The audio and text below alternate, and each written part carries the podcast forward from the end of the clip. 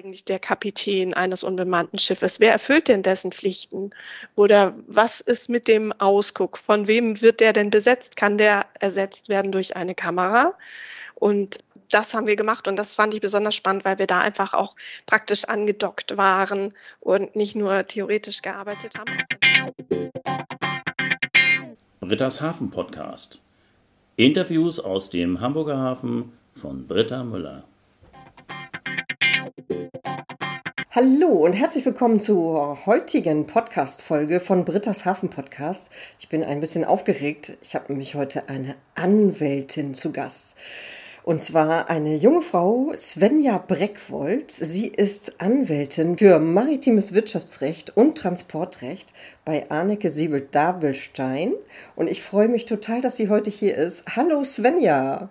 Hallo Britta, vielen Dank für die Einladung. Ich freue mich ebenfalls sehr dabei zu sein. Und ich bin total gespannt. Zuerst einmal, wie kommt man denn als junge Frau darauf, Anwältin für maritimes Wirtschaftsrecht zu werden? Oder wie kommt man überhaupt darauf, Anwältin zu werden? Wie war dein Ausbildungsweg?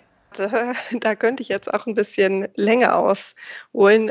Also es war nicht immer mein Traumberuf, Anwältin zu sein. Wer jetzt da eine Geschichte erwartet, schon als kleines Mädchen wollte ich im Gerichtssaal sitzen oder stehen. Das war nicht der Fall. Während der Schulzeit dachte ich erstmal, Jura ist langweilig. Damit habe ich mich eigentlich gar nicht weiter gedanklich beschäftigt. Ich hatte niemanden in meinem Umfeld, der das gemacht hat und wollte eigentlich unbedingt in die Wirtschaft und wollte ganz bewusst Betriebswirtschaft studieren und das aber als duales Studium, fand aber auch die Schifffahrt total interessant und hatte deswegen auch überlegt, Schifffahrtskauffrau zu werden. Warum ich damals auf die Idee gekommen bin, weiß ich auch nicht so recht, aber äh, in der zwölften Klasse wollte ich unbedingt ein Praktikum in der Schifffahrt machen und bin dann beim Schiffsmakler gelandet. Es mag sein, der Name Breckwold, so ich ungefähr 17. Jahrhundert war die Hälfte von Blankenese Breckwold. Das waren alles Seefahrer und man sagt sich auch, dass ein äh, Breckwold damals mit Störtebecker zur See gefahren ist und auch mit ihm zusammen geköpft wurde. Ach nein. Ob das so Wie stimmt? Spannend. ja, total spannend. Also das erzählt man sich so in der Familie und irgendwo gibt es auch noch irgendwelche Bücher, aber trotzdem ist es wohl eher Anekdote als wirklich wahr. Man weiß es nicht. Aber vielleicht war es irgendwie das Blut, was mir da in den, in den Adern war, dass, es, äh, dass ich in die Schifffahrt wollte. Gut, und ja. dann bist du also in der Schule im Praktikum bei einem Schiffsmakler gelandet. Genau. Okay. Das waren nur zwei Wochen. Ich hatte mal die Gelegenheit, auch mit zum, zum Schiff zu kommen. Das war eigentlich eher so ein kleineres Fiederboot. Aber ich fand es trotzdem seitdem total interessant und hatte dann überlegt, okay, entweder ein duales Studium, irgendwie bei Hapag-Lloyd zum Beispiel, oder vielleicht Schifffahrtskauffrau. Und, und ich erinnere mich immer noch an dieses eine Bewerbungsgespräch bei einer Reederei, für eine Ausbildung als Schifffahrtskauffrau, wo dann gesagt wurde, ja, also hier, wer in der Schifffahrt arbeiten möchte, der muss auch hart gesotten sein, der muss auch bereit sein, Überstunden zu machen und der muss vom Schifffahrtsvirus angesteckt sein. Und wenn das nicht der Fall ist, dann funktioniert das Ganze auch nicht. Und das hat mich damals sehr beeindruckt. Ich habe mich am Ende für was anderes entschieden. Ich bin am Ende, weil ich mich gerne das duale Studium machen wollte, auch in, habe das dann gemacht, bin bei einer Autovermietung in der Finanzabteilung gelandet, habe dort mein duales Studium gemacht, aber trotzdem, ich habe gemerkt, das Schifffahrtsvirus hatte mich angesteckt und ich wollte das weitermachen. Aha, okay, das Schifffahrtsvirus hatte dich angesteckt und wie bist du dann letztendlich wirklich zur Schifffahrt gekommen? Da, das hat ein paar Umwege gedauert, bis ich da gelandet bin. Ich habe dann im Betriebswirtschaftsstudium ein paar juristische Vorlesungen gehabt und zum ersten Mal gedacht, ah, das ist ja doch nicht so langweilig. Eigentlich wurde uns damals nur gesagt, naja, damit Sie wissen, wann Sie einen Anwalt einschalten müssen, äh, bekommen Sie jetzt ein paar Infos als Betriebswirtin. Aber ich fand es tatsächlich spannender. Und als es dann um die Frage geht, werde ich von dem ausbildenden Unternehmen übernommen oder nicht. Und die standen wirtschaftlich nicht besonders gut da und konnten mir das nicht garantieren. Mein erster Gedanke war, hoffentlich ist die Bewerbungsfrist für Jura an der Uni noch nicht abgelaufen. Also habe ich mich schnell beworben, wurde für Jura genommen, habe die Zusage für den Job bekommen und habe mich fürs Jurastudium entschieden. Mhm. Und ja, das bis heute auch nicht bereut. Und es war dann für mich klar, dass es die Uni Hamburg sein sollte, weil die Uni Hamburg als einzige in ganz Deutschland den Schwerpunkt maritimes Wirtschaftsrecht hatte. Was ist für dich das Spannende am maritimen Wirtschaftsrecht? Ja, also maritimes Wirtschaftsrecht, wie gesagt, ich weiß nicht, was mich damals da in die Richtung gezogen hat, aber ich finde die Schifffahrt ganz allgemein unglaublich spannend. Die Internationalität macht es natürlich. Ich habe das auch in einem deiner letzten Podcasts gehört, einfach diese Dinge, die wir auf den Schreibtisch bekommen, Telefonate aus der ganzen Welt, interessante Geschichten und die große Vielseitigkeit. Darüber hinaus ist es so, dass die Branche unter den Juristen, die maritimes Recht machen oder auch Transportrecht, in Hamburg doch sehr überschaubar ist. Und so ist es immer sehr familiär und nett meistens. Selbst wenn man sich vor Gericht natürlich in der Sache streitet, ist es danach so, dass man sich äh, dann auch wieder über den Weg läuft bei einer Veranstaltung und vielleicht zusammen zum Bahnhof geht und der Umgangston einfach nicht ganz so rau ist, wie das vielleicht in anderen Branchen unter Juristen der Fall ist. Also ich könnte mir gerade, wo du das Thema Internationalität ansprichst, ich könnte mir vorstellen, das Faszinierende ist ja eigentlich, dass immer so viele, viele Nationen beteiligt sind. Wenn man sich so ein Schiff anguckt, dem einen Land, ähm, das ist die Flagge, das zweite Land ist das, wo derjenige herkommt, dem das Schiff gehört, der dritte kommt aus einem anderen Land, das ist der Charterer, die Crew kommt noch aus einem anderen Land. Ich glaube, das wäre für mich wahrscheinlich das, was, was ich denken würde, was so spannend ist. Ist das bei dir auch so? Ja, auf jeden Fall. Also es ist ja letztendlich immer so, wir müssen als allererstes einmal prüfen, wenn wir uns einen Sachverhalt anschauen, ist überhaupt deutsches Recht anwendbar. Wenn wir zu dem Ergebnis kommen, es englisches Recht, was ja ganz häufig zum Beispiel bei Charterpartys vereinbart wird, anwendbar, dann können wir schauen, inwieweit können wir trotzdem unterstützen, einfach aufgrund der internationalen Übereinkommen, inwieweit können wir vielleicht äh, eine Partnerschaftskanzlei im Ausland einschalten? Oder müssen wir möglicherweise auch sagen, da geht es jetzt um die Klagerhebung im Ausland, das müssen wir jetzt abgeben. In der Regel streben wir dann eine Zusammenarbeit mit ausländischen äh, Kanzleien an, aber da, ja, also wir müssen erstmal schauen, ist überhaupt deutsches Recht anwendbar, aber es sind eben viele, viele verschiedene Aspekte zu berücksichtigen. Und der Großteil der Arbeit ist auf Englisch. Es kann auch mal sein, dass man Spanisch braucht oder Französisch. Ich habe da noch eine Frage zu deinem Studium. Gab es eigentlich ein besonders spannendes Projekt in deiner Studienzeit? Ja, da gab es mehrere, aber eins gegen Ende der Studienzeit, das war dann schon vor Abschluss meines ersten Examens. Da wurden wir vom CMI, das ist das äh, Comité Maritim International, das ist ein Verein, der sich der Vereinheitlichung des maritimen Rechts auf internationaler Ebene verschrieben hat und schon 1897 gegründet wurde. Also jetzt gerade 125 Jahre Feier dieses Jahr gefeiert hat. In Deutschland gibt es dazu auch noch den Deutschen Verein für internationales Seerecht. Der, da sind wir gerade in der Vorbereitung. Wir haben äh, nächstes Jahr 125 Jahre Feier. Also wirklich schon sehr, sehr tiefe Wurzeln hat. Und die haben sich damals äh, damit beschäftigt und das, damit beschäftigen sich, sie sich auch jetzt noch. Was ist denn eigentlich mit der autonomen Schifffahrt? Und wie können wir das eigentlich umsetzen mit den ganzen internationalen Übereinkommen, die es gibt? Sind die überhaupt gewappnet für unbemannte Schiffe, für autonom fahrende Schiffe, für ferngesteuerte Schiffe? Und da wurde vom CMI beziehungsweise vom Deutschen Verein für internationales Seerecht die Uni angesprochen und der Schwerpunkt maritimes Wirtschafts Wirtschaftsrecht. Und mit einer Gruppe von Studierenden und dem Professor haben wir da, sind wir die Übereinkommen wie zum Beispiel MARPOL, also für äh, die, das Übereinkommen für Marine Pollution oder die STCW, die sich mit den Standards of Training, Certification and Watchkeeping for Seafarers auseinandersetzt und sind Artikel für Artikel durchgegangen und haben geprüft, ja, wer ist denn eigentlich der Kapitän eines unbemannten Schiffes? Wer erfüllt denn dessen Pflichten? Oder was ist mit dem Ausguck? Von wem wird der denn besetzt? Kann der ersetzt werden durch eine Kamera? Und ja, also äh, das haben wir gemacht und das fand ich besonders spannend, weil wir da einfach auch praktisch angedockt waren und nicht nur theoretisch gearbeitet haben, auch wenn es natürlich in erster Linie eine theoretische Aufgabe ist, aber mit, ähm, ja, mit weitreichenden Folgen, wo man sich auch immer noch in der Praxis diskutiert und wo auch noch Regelungen getroffen werden müssen. Da, ja.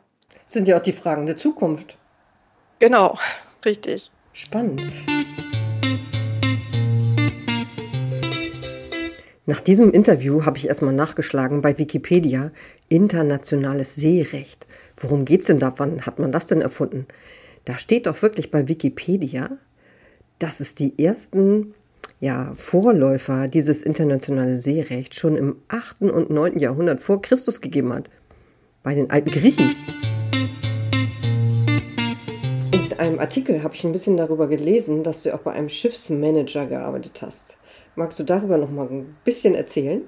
Ja, gerne. Das war im Studium quasi zeitgleich, als ich auch den Schwerpunkt maritimes Wirtschaftsrecht angefangen hatte, hat sich das ergeben, dass mein alter Nebenjob im Finanzbereich jetzt nicht mehr so passt, sondern ich wollte was eher juristisches machen und vor allem auch in äh, meine geliebte Schifffahrtsbranche. Und das hat zufällig geklappt. Ich äh, konnte in der Versicherungsabteilung eines Schiffsmanagers anfangen und habe da anderthalb Jahre in Teilzeit die Elternzeitvertretung gemacht. Und ich habe da ja verschiedene Versicherungsfälle, insbesondere im Bereich Hallen Machinery, aber auch Loss of Hire bearbeitet. Motorenausfälle und verschiedene kleinere Sachen. Also es war einfach unglaublich spannend, weil als Versicherungsabteilung, egal was passiert ist, waren wir immer sofort involviert. In alle wichtigen Nachrichten und Vorfälle waren wir involviert, haben mit den Versicherern gesprochen, mit dem Makler gesprochen, mit den Anwälten gesprochen. Und was ich vor allem aus dieser Zeit ziehe, ist die Sprache, die, die Sprache der Schifffahrt, die ich dort gelernt habe. Und auch der Abteilungsleiter war und ist, hat einen technischen Hintergrund und hat mir ganz viel erklärt. Und äh, zu den technischen Abläufen, wie funktioniert so ein Motor eigentlich? Was sind da die wichtigen Teile? Was ist eine Kurbelwelle? Und äh, wie funktioniert das eigentlich? Und ich hatte auch die Gelegenheit, mit dem Superintendent mal in den Maschinenraum eines Schiffes zu gehen oder mit ihm äh, über die SMM zu gehen, mit den Azubis zusammen. Und ich habe einfach dadurch gelernt, wie funktioniert eigentlich äh, so ein Unternehmen in der Schifffahrt, was für Probleme haben die, womit müssen sie sich auseinandersetzen. Und das hilft mir jetzt unglaublich doll bei meiner Arbeit als Anwältin, weil ich mich einfach viel besser da hineinversetzen kann, Abkürzungen, mit denen um sich geworfen wird, meistens verstehe. Manchmal muss ich natürlich nachfragen. Ja, man muss sich einfach immer reinarbeiten, hineinversetzen und, und das, da bin ich sehr, sehr dankbar, dass ich diese Erfahrung machen durfte im Studium schon. Jetzt hast du gesagt, in Teilzeit.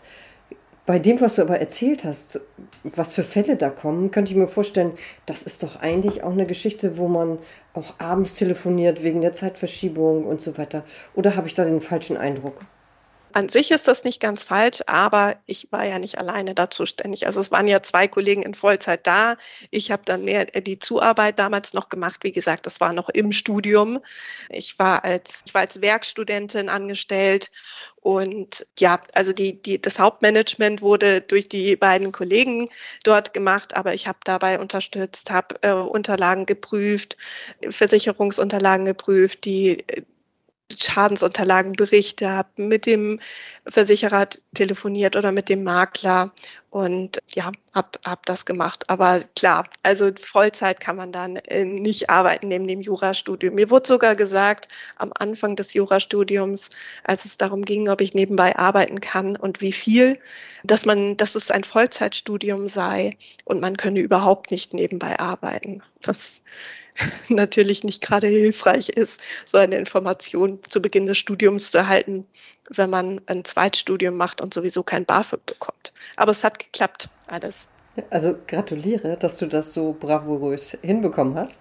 Jetzt noch eine Frage zu dem heutigen Job als Anwältin. Ist das denn viel rund um die Uhr arbeiten, abends wegen der Zeitverschiebung, morgens wegen der Zeitverschiebung oder wie geht das genau mit deinen Arbeitszeiten? Also in der Regel ähm, arbeite ich zu den üblichen Bürozeiten und das meiste lässt sich auch, selbst wenn dann vielleicht mal nachts eine E-Mail eingeht, dann kann man die am nächsten Morgen beantworten. Das ist selten so, dass wir ganz akut einspringen müssen. Was natürlich der Fall sein kann, ist, dass mal was dringend ist, wenn die Verjährung schon am nächsten Tag abläuft. Da muss man sich natürlich beeilen, die Frist einzuhalten und kann dann äh, nicht einfach den Stift fallen lassen und gehen, sondern das muss natürlich schon erledigt werden. Und wenn es wirklich mal so akut ist und äh, viel zu tun ist, kann es auch mal passieren, dass man am Wochenende mal was machen muss. Aber dadurch, dass wir im deutschen Recht unterwegs sind, haben wir auch meistens mit Fällen innerhalb Europas zu tun. Es kann natürlich schon sein, dass wir Mandanten haben in den USA oder sonst wo auf der Welt. Und aber in der Regel macht es keinen Unterschied, wenn man da mit ein paar Stunden Zeitverschiebung antwortet. Ja, nach deinem Studium, das nun einiges äh, an Zeit gebraucht hat, was würdest du so im Nachhinein sagen? Was sind die wichtigsten Fähigkeiten, um eine gute Anwältin zu werden? Ja, also ich denke, das sind verschiedene Aspekte und da gibt es mit Sicherheit keine One-Fits-All-Lösung. Aber um erstmal das Studium durchzuhalten, was ja doch eine Weile dauert, braucht man auf jeden Fall Durchhaltevermögen und Fleiß. Es ist gar nicht so unbedingt, dass es super, super schwierig ist. Natürlich muss man sich schon, man sollte irgendwie ein logisches Verständnis haben, logisches Denken.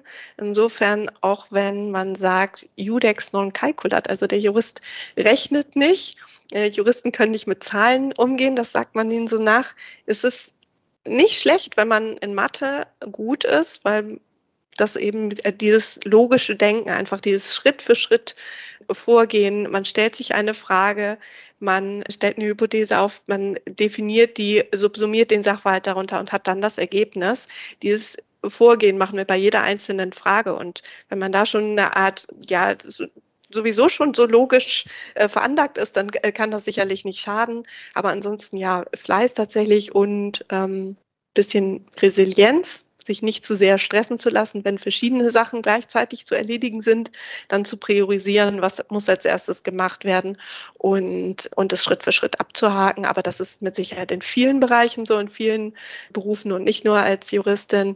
Und die Sprache, bisschen ausdrücken, sollte man sich können, aber das, auch das lernt man im Studium und dann im Referendariat und im Job. Also das kommt mit der Zeit und speziell im maritimen Recht. Englisch ist wichtig. Also wenn man sich da interessiert, dann gerne auch da in dem Bereich sich weiterbilden, vielleicht mal ein Auslandsaufenthalt, ein Praktikum. Und aber ganz, ganz wichtig, immer neugierig sein, über den Tellerrand schauen, links und rechts sich informieren, mal nachfragen, warum ist das eigentlich so? Und kreative Lösungen. Also bei Schriftsätzen, wenn man da jetzt, äh, man muss einfach Ideen entwickeln, selbst wenn es nicht eins zu eins im Gesetz steht, dann muss man eben auslegen, was ist damit gemeint, könnte das vielleicht auch anders gemeint sein und Argumente entwickeln. Also man denkt ja, Jura ist total trocken, aber tatsächlich braucht man schon auch ein bisschen Kreativität und das ist auch das, was mir dann Spaß macht, daran Schriftsätze zu schreiben und neue Wege zu gehen. Also Svenja, ganz ehrlich, das hätte ich jetzt nicht erwartet. Ich dachte immer, Jura ist schon eher Bücher lesen und gucken, was drin steht und dann diesen Gesetzestext irgendwo einbringen. Kreative Lösungen ja, finden, finde ich schon sehr spannend, dass man das als eine gute Fähigkeit für einen Anwalt braucht. Ist ja toll. Hat mich sehr überrascht. Ja, aber immerhin hast du schon gesagt, äh, den Text anschauen und anwenden. Viele sagen ja auswendig lernen. Also das müssen wir nicht machen. Man muss vielleicht die ein oder andere Definition parat haben, beziehungsweise bei anderen Punkten, die man häufig sieht, dann kann man es irgendwann auswendig, aber wir müssen keine Paragraphen auswendig lernen, was uns manchmal nachgesagt wird. aber ja, Kreativität schadet auf jeden Fall nicht. Ein bisschen über den Tellerrand gucken. Klasse, interessant. Also ich finde es ganz spannend, mal in dieses Anwaltsfeld hineinzuschauen und ich denke, da hast du uns einen super schönen Einblick gegeben. Das freut mich. Vielleicht kann ich ja auch den anderen davon überzeugen, den einen oder anderen, das auch zu machen. Svenja, hast du auch noch einen Tipp, wenn man sich jetzt wirklich dafür interessiert, wie man da so einen Einstieg findet?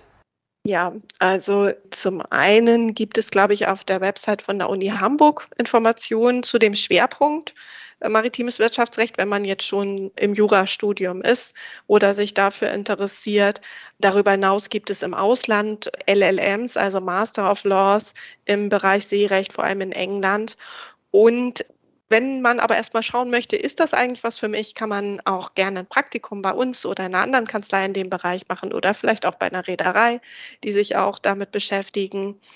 Genau, also das würde ich empfehlen. Einfach mal reinschnuppern, nachfragen und äh, schauen, ob es das Richtige ist.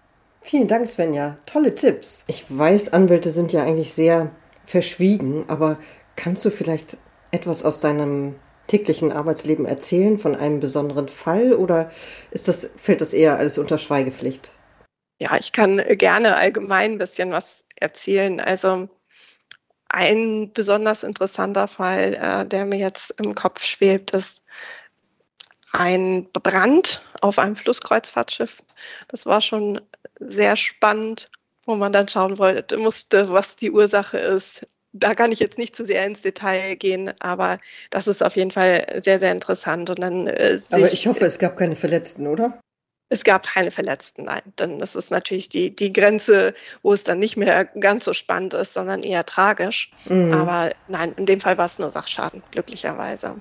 Alles klar. Und ja, oder Kollision. Wir waren auch bei der Ever Given war, glaube ich, jede Kanzlei und alle möglichen Beteiligten äh, in der Schifffahrt ja involviert, sei es weil sie Ware auf der Evergiven hatten oder weil das nachfolgende Schiff verspätet war, weil der Kanal blockiert war und, und, und. Das ist natürlich auch ein unglaublich interessanter Fall gewesen, der weiterhin Wellen schlägt und immer noch äh, behandelt wird. Verschiedene Kollisionen, sei das größere Schiffe im Binnenschiffsbereich oder auch Yachten und dann der entsprechende Versicherungsschutz dazu. Ich merke schon, das ist ja wirklich eine riesige Palette an Fällen, die da jeden Tag auf deinem Schreibtisch landet. Auf jeden Fall. Ja, jetzt haben wir schon so ein bisschen über dein, ja, deine, deinen täglichen Arbeitstag gesprochen. Jetzt würde ich ganz gerne dich einmal bitten, ob du die Kanzlei einmal vorstellen magst. Ja, also Anneke Siebet-Dabelstein ist inzwischen wirklich groß geworden. Wir sind inzwischen 150 Rechtsanwältinnen und Rechtsanwälte verteilt über unsere Büros in Frankfurt, München, Hamburg, Berlin, Leer und Dresden. Also gar nicht mehr so klein, wie das früher mal der Fall war. Wir sind vor etwa vier Jahren fusioniert zu Anneke Siebet-Dabelstein. Vorher waren wir in Hamburg und Leer, Dabelstein und Passil, lieb genannt auch DAPA. Und ich habe vor fünfeinhalb Jahren schon in der Kanzlei angefangen. Damals war es also noch DAPA und äh, war damals noch im Studium und wissenschaftliche Mitarbeiterin. Und die Kanzlei wurde schon 1930 gegründet und hat sich wirklich einen Namen in der Branche gemacht. Also traditionell äh, Seerecht wird mit Dabelstein und Passil in Verbindung gebracht und ist in, eigentlich untrennbar verbunden. Und trotzdem, diesen Fokus führen wir weiterhin fort in Hamburg und auch vor allem in Leer. Und darüber hinaus haben wir jetzt aber den Vorteil, Kollegen aus unterschiedlichen Bereichen äh, zu haben, sowohl Hamburg als auch äh, Frankfurt, die viel im Transportrecht unterwegs sind, auch im Bereich Aviation, also Flugrecht oder Versicherungsrecht und alle möglichen anderen Aspekte, die wir jetzt eben auch selbst behandeln können, wie Real Estate, also diverse Bereiche, die ein Unternehmen so betreffen, die wir mit abdecken können. Ja, du bist ja schon einige Zeit dabei. Was hat sich denn in der letzten Zeit oder in den letzten Jahren besonders verändert und was ist so besonders wichtig in deiner Anwaltsbranche? Ja, also Anwaltsbranche lässt sich für mich kaum teilen, weil ich ja nun einen sehr speziellen Nischenbereich innerhalb der Anwaltsbranche mache von der Schifffahrt. Also das lässt sich kaum trennen. Und wir entwickeln uns natürlich, so wie die Schifffahrt sich entwickelt, da passen wir uns auch an. Je nachdem, was die Mandanten brauchen, müssen wir uns daran orientieren. Und wenn die Mandanten neue Geschäftsbereiche entwickeln, müssen wir schauen, geht das auch. Ist zum Beispiel das Beispiel jetzt unbemannte Schifffahrt. Und so vielleicht vor 20, 30 Jahren war, so wie ich das von Kollegen gehört habe, wirklich ein enormer Anteil der Fälle braun im Hafen angekommene Bananen. Weil, äh, ja, wenn das dann ein paar Tage länger gedauert hat, waren die Bananen reif. Heutzutage gibt's Reefer-Container, da passiert das nicht mehr. Da fallen dann vielleicht die Liefercontainer aus oder werden nicht angestöpselt. Insofern, so wie die Technik sich entwickelt, so verändern sich auch die Fälle bei uns. Darüber hinaus die Versicherer, die inzwischen auch einiges selbst machen. Oder Ja, allerlei Aspekte. Darüber hinaus würde ich sagen, dass die Anwaltsbranche sich entwickelt und nicht mehr äh, ganz so starr ist, wie das vielleicht auch noch vor 20 Jahren gewesen ist. Es gibt mehr Frauen, ein allgemeines Umdenken zu Arbeitsabläufen, Digitalisierung. Ja, aber an sich wir richten uns an den Mandanten aus und die Mandanten brauchen zum Teil schnell Dinge und da muss man dann natürlich auch schnell reagieren und aber dabei darauf achten und das ist uns ganz, ganz wichtig, äh, dass dabei ein Qualitätsstandard eingehalten wird. Das kann ich mir gut vorstellen, seit es diese digitalen Kommunikationsmöglichkeiten gibt, dass Kunden, egal ob bei Anwälten oder auch woanders, immer darauf warten, dass sie innerhalb von Sekunden eigentlich schon die Antworten bekommen, auf die sie warten. Das ist bei, in, bei Anwälten wahrscheinlich ähnlich. Ne? Ja, also ich glaube, das ist schon lange so und das ist wahrscheinlich auch in jedem Bereich, wo man, man ist eben Dienstleister und man möchte das ja auch ermöglichen. Aber ich glaube, das ist wahrscheinlich seitdem es E-Mails gibt, ist es so, dass man da ich weiß, aber es hat ja auch viele, viele Vorteile. Also gerade jetzt mit Corona haben das ja eigentlich alle Unternehmen mitbekommen. Also bei uns wurde vorher lange, lange, lange Zeit diskutiert, welches Videokonferenztool wir mit benutzen wurden. Und als dann Corona kam und es benötigt wurde, wurde das eben entschieden und sofort einheitlich eingeführt. Und jetzt, während man früher vielleicht nach Belgien gereist ist, um einen Sachverhalt aufzuklären mit den Mandanten und die Ordner durchgewälzt hat, macht man jetzt eine Teams Konferenz, stellt die Unterlagen über eine digitale Plattform zur Verfügung und sieht sich dann auch am Telefon oder wenn man, also oder per Video eben auch, während man früher das alles telefonisch regeln musste. Das ist schon eine enorme Erleichterung. Darüber hinaus haben wir jetzt auch das besondere elektronische Anwaltspostfach, kurz BEA. Das heißt, wir müssen Schriftsätze nicht mehr per Post einreichen oder irgendjemand muss kurz vor 12 Uhr nachts noch irgendwelche ähm, Schriftsätze in den Gerichtspostkasten bringen. Und wir müssen uns auch nicht mit Faxgeräten auseinandersetzen, sondern auch die Juristerei hat es geschafft, ähm, solche so ein elektronisches Anwaltspostfach zu entwickeln und auch zu nutzen, sodass wir Dokumente auch digital einreichen. Das funktioniert auch in der Regel sehr gut, aber einige Kollegen in anderen Kanzleien wehren sich da manchmal noch etwas und möchten dann trotzdem auf jedem einzelnen äh, Dokument eine Bezeichnung draufgestempelt haben etc., weil man sich die Artikel, die, die Dokumente dann am Ende doch noch ausdruckt. Mhm. Das ähm, wäre vielleicht nicht mehr notwendig, wenn man am Computer arbeitet, aber ja. Seit wann gibt es denn dieses elektronische Postfach? Es gibt äh, schon ein paar Jahre, aber das ist jetzt ähm, die passive Nutzungspflicht, das heißt etwas zu empfangen. Das äh, ist äh, schon, schon zwei, drei Jahre ungefähr. Aber dass man auch aktiv nur noch darüber einreichen kann, ist tatsächlich erst seit 1. Januar der Fall. Da hat ja Digitalisierung wirklich einen ganz, ganz großen Fortschritt gemacht in der Juristerei. Ja, also ich glaube, wir sind einfach noch hinten dran, da ist noch ein Weg zu gehen, aber es geht voran, auf jeden Fall. Und das erleichtert schon die Arbeit. Svenja, ich finde, das war schon ein toller Einblick in die Arbeit einer Anwältin für maritimes Wirtschaftsrecht und Transportrecht. Das ist ja schon was ganz Außergewöhnliches. Erstmal vielen, vielen Dank dafür, für all deine Infos. Vielen Dank an dich für deine Einladung. Ich freue mich total, Teil davon zu sein. Also ich finde das so beeindruckend, mit wem du schon gesprochen hast und was du da auf die Beine stellst. Und das alles zusätzlich zum Job. Ähm, Dankeschön. Also finde ich super und auch insbesondere für Berufsanfänger total, total interessant und hilfreich und auch, also ich habe auch mit einer Kollegin gesprochen, die gesagt, als sie von deinem Podcast gehört hat, ja, das muss ich mir unbedingt anhören, einfach um noch mehr von der Branche zu lernen. Ähm, dafür ist es ja auch total hilfreich, also total spannend. Oh, danke. Am Ende jedes Podcasts stelle ich ja immer eine Frage, die ich allen meinen Gästen stelle. Hättest du einen Tipp für mich, wen oder äh, wen ich einladen sollte oder welches Unternehmen ich vorstellen sollte in einem meiner nächsten Podcast-Folgen? Ja, ich habe mir darüber vorher auch schon Gedanken gemacht, ähm, weil du diese Frage ja immer zum Schluss stellst. Ich habe mir überlegt, warum fragst du nicht mal einen Dispatcheur?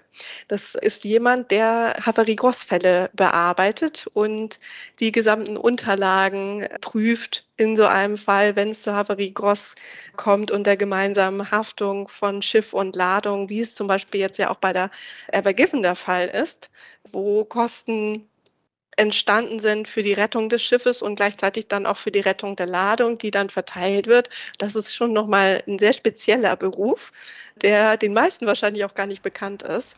Nee, ganz ehrlich, und, ich hatte den nicht gekannt. Das ist ja richtig mal was ganz Neues. Ja. Also da gibt es noch eine Handvoll Büros, glaube ich, die das in Deutschland machen, aber vielleicht wäre das nochmal eine Idee sehr, sehr, sehr überraschender Hinweis. Ich muss mir das Wort nochmal genau angucken, wie man das schreibt. das war schön. Tolle Sache, habe ich noch nie vorher gehört. Bin ich sehr gespannt, ob ich da jemals jemanden finde, der dazu bereit ist, ein Interview zu geben. Aber ganz toller Tipp. Vielen, vielen Dank, Svenja. Hat mich sehr gefreut. Ja, und jetzt möchte ich mich ganz, ganz herzlich für dieses wunderbare Interview bedanken. Svenja, du hast uns so einen tollen Einblick in die Welt von dir, von deinem Arbeitsleben als Anwältin für maritimes Wirtschaftsrecht und Transportrecht gegeben.